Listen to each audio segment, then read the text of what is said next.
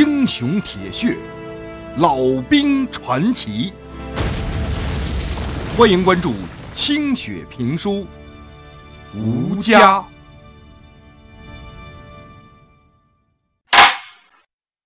救命啊！来人了，打劫了！难民的队伍当中突然传来了一个女人的求救声，大家闻声看去，只见不远处几个男人正在哄抢着一个女人的包袱，一个男的用脚猛踹着女人的肚子，女人死死的抓着包，已经被拖出了很远。她的男人好像是得了病。正趴在一张破席子上一动也不动。近在咫尺的老旦等人气得七窍生烟。大雪儿走过去，拎起枪来，照着其中一个抢劫的家伙脑袋就是一枪托子。那个人的脑袋顿时红白相间，眼见的是活不成的了。其他几个抢劫的，一下子就散了。那女的哭着给大雪儿跪着磕头。大轩也不瘦，面无表情的走了回来。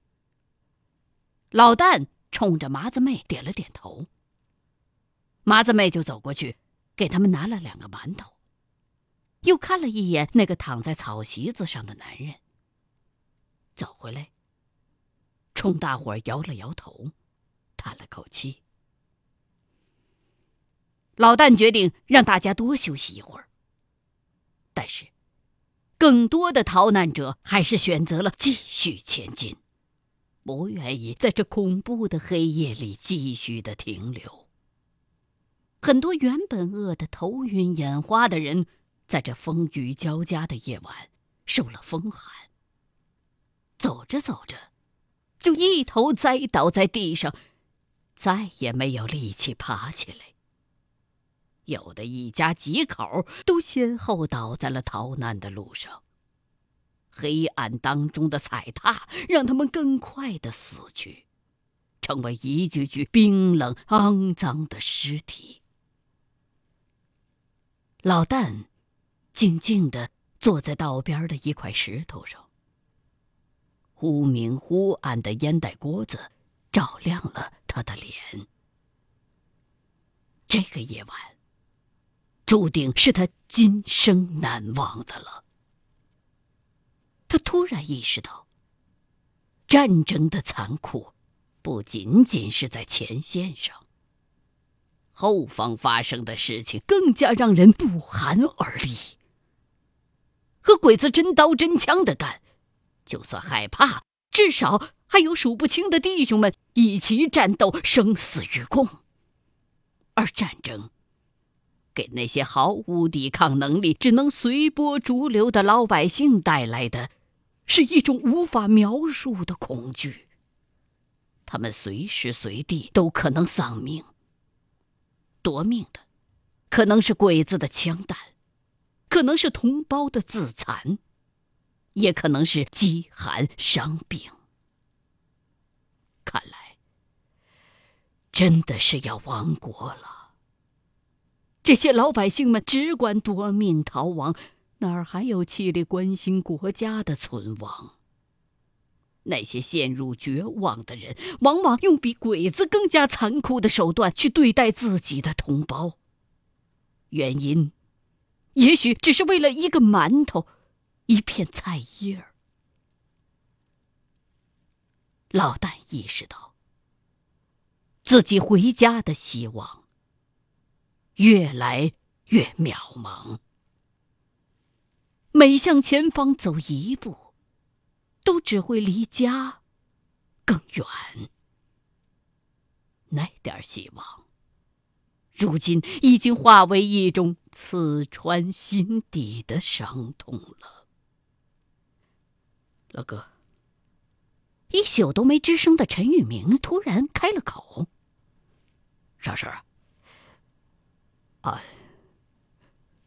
俺，俺觉得害怕。陈玉明冷不防的冒出这么一句来，这个不像是他说的话。老旦一惊，顿了顿，才缓缓的回答他：“俺也有点儿，也许就这么一阵儿吧，心里没底。这不像是在前线。说着，老旦给陈玉明递过去烟杆子。陈玉明猛吸了两口，那些光亮照出了他的面庞，那张脸泛着油光，紧锁着眉头，俩眼通红，充满着恐惧和不安。说来也怪，和陈玉明生死与共这么久。老丹还从来没有仔细的观察过他。平时的陈玉明坚强、勇敢、沉着、稳重，竟然也会有这么消沉的时候。你家里边还有啥人？咋没听你说过呀？俺家里人都死光了，就剩俺一个了。哦，一个都没了，没了。俺爹娘死的早，兄弟们也没长起来。俺成家之后，就住在菏泽乡下。孩子生下来半年，就病死了。那，那你的女人呢？俺把她杀了。啊！老大大吃一惊，原来陈玉明竟然是这样的身世，身上还背着一条人命呢。俺原本。在县城里边卖面，挣点辛苦钱养家，总还好过种地。可是，他就和村子里边的别人鬼混，背了俺，不知道活了多久了。俺的孩子，也是被他给耽误的。后来，俺外姓亲戚家人向俺告了状，俺一气之下，就用刀。把他给抹了，房子俺也烧了，逃了半年，鬼子就来了。后来，俺就投了国军。老丹吓得身上泛起一阵寒意。只听陈玉明自顾自的继续说着：“现在，俺挺后悔的，俺不该下那死手，犯不上。”他跟俺也没享过一天的福。娶她的时候，连床被窝都没有。几年下来，才盖了间新泥房。老旦不知道说什么才好。跟自己比起来，这个后生更加的不幸了。至少自己心中还有家的希望。烽火乱世，无家可归。可陈玉明连个可以想念的家都没有，也难怪他对同行的女人们那么冷冰冰的。老哥，俺孤苦伶仃一个，三年了，没跟人说过这。自打跟了你，就真把你当大哥了。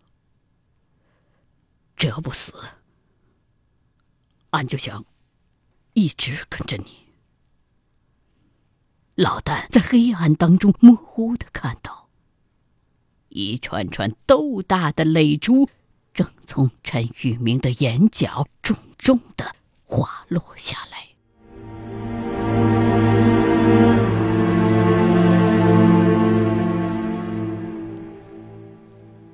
这次大撤退的路线。是由国民政府指导的，从水路撤退的运输压力太大了，民用船只早就被征用殆尽，用于运输各类工业和政府的设施，还要运送从川入鄂抵抗日军的几十万部队，所以，国民政府积极的指导百姓从陆路有序的撤退，路线为武汉经咸宁、岳阳至长沙。在途经号称八百里洞庭之后，老旦等一行人终于挨到了长沙。和老旦初到武汉时的印象是一样的，长沙早已经成为了一个大堡垒。其军力部署比武汉更加的密集。从战火肆虐的武汉夺命逃亡，终于来到了暂时还比较平静的长沙城，众人终于长长的舒了一口气。但是，大家只在长沙城里停留了两天，老旦就按照麻子团长提供的地址，带领大伙继续向西南开拔，经过老粮仓，往尾山方向进山，去找麻子团长的老上级黄百元。他那地界儿离长沙只有一百多里地，但是却让大家伙七绕八拐的整整走了三天。众人算是领教了湖南这复杂的山区地形。好在黄百元是当地响当当的一个人物，一路打听过来还算非常顺利。众人历经千辛万苦，总算是找到了这号传奇人物。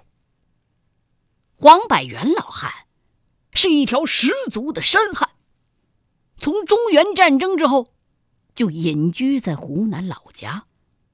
村民们都亲密的称他黄老关子。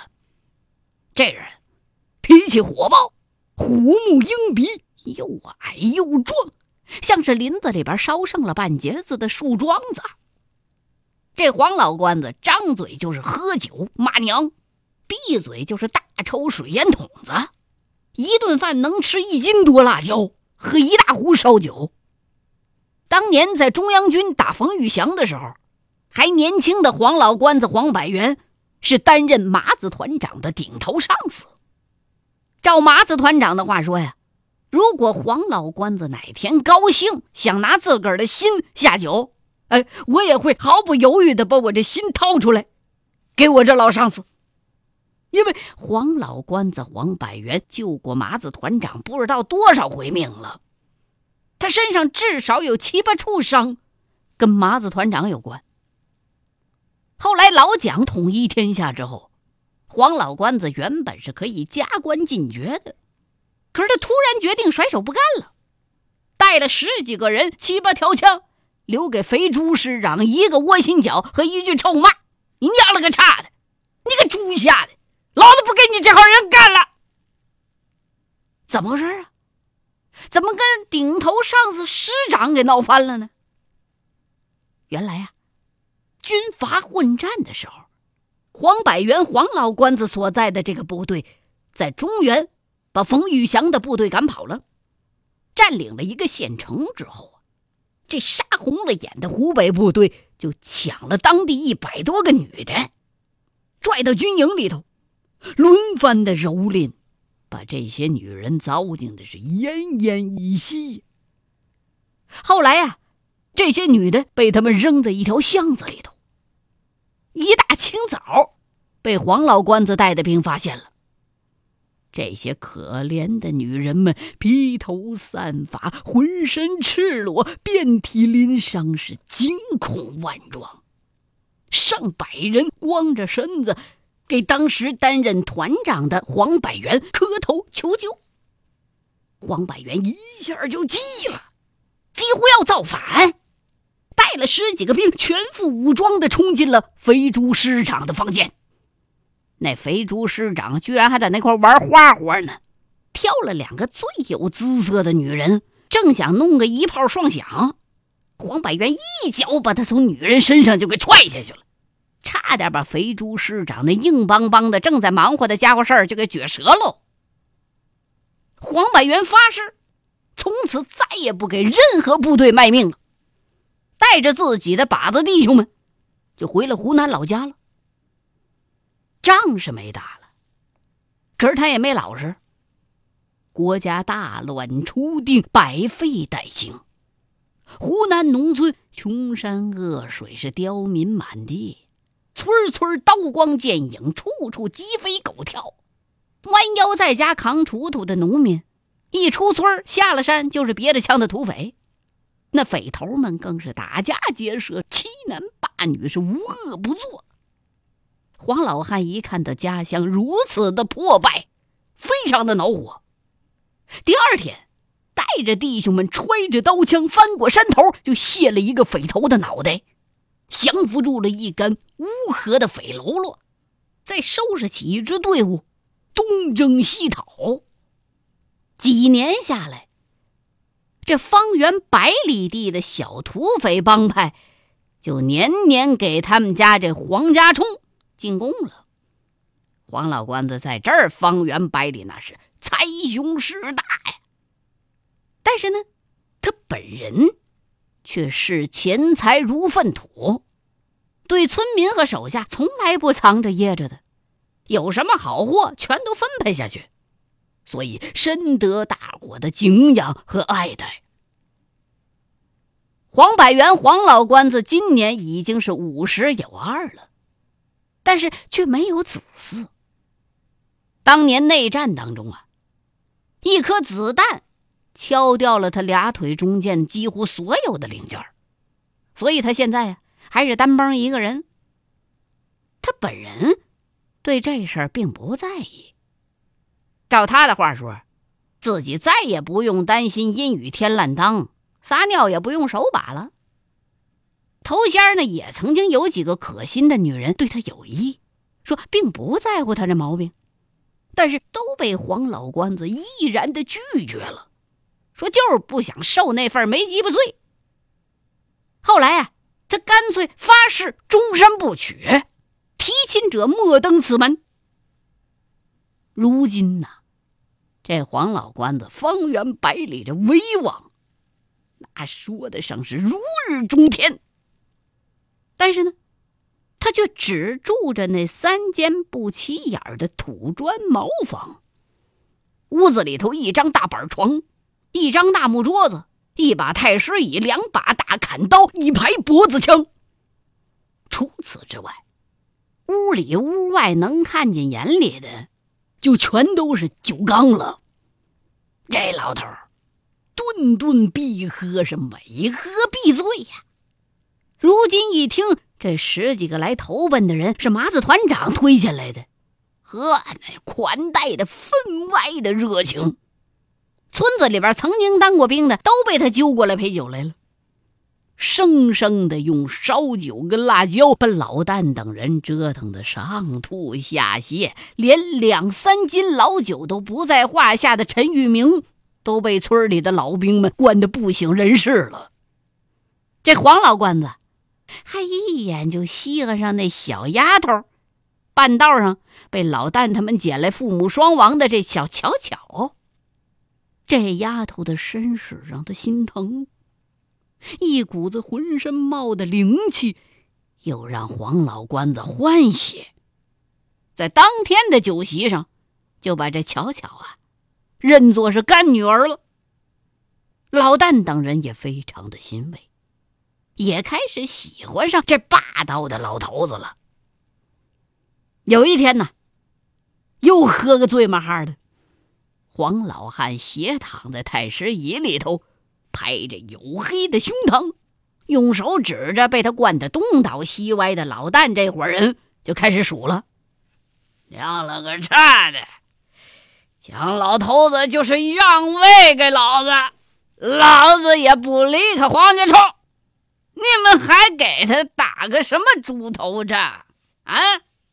马三儿跟老子这么多年。”就是他娘了个叉的，一根筋不回转，总想着当官当，官迷心窍，东跑西颠，连他爷娘老子都不顾了。中国上下几千年，被外人糟践的还少了，鞑子、满清不都是啊？这皇帝老爷改头换面的，老百姓还不是照挂啊？小鬼子又怎么样？没小鬼子来，自己人不也是互相糟蹋吗？从宣统娃子退位到鬼子进来，娘了个叉，打来打去，哪有一天挺住的？管好你们自个儿的鸭蛋才是正经。让老子给你们找个像样的香妹子，生一堆崽鸭子。老老实实的待在这儿过算了，在我黄家冲，我黄老关子叫哪个妹子晚上陪你困觉，他就不敢拴紧裤带来。老爷子，政府怎么就不过来管你呢？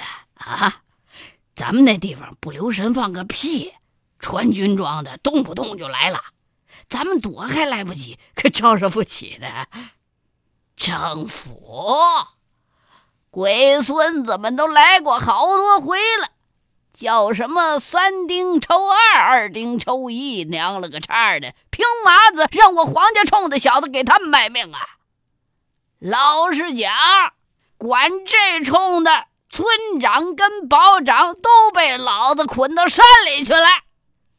这些龟孙子们来了，连个鬼影都找不着，没人带路，龟孙子们怎么敢进山呢？他们前脚出城，老子的顺风耳就听见了。两年了，他们连狗都抓不住一条。哼！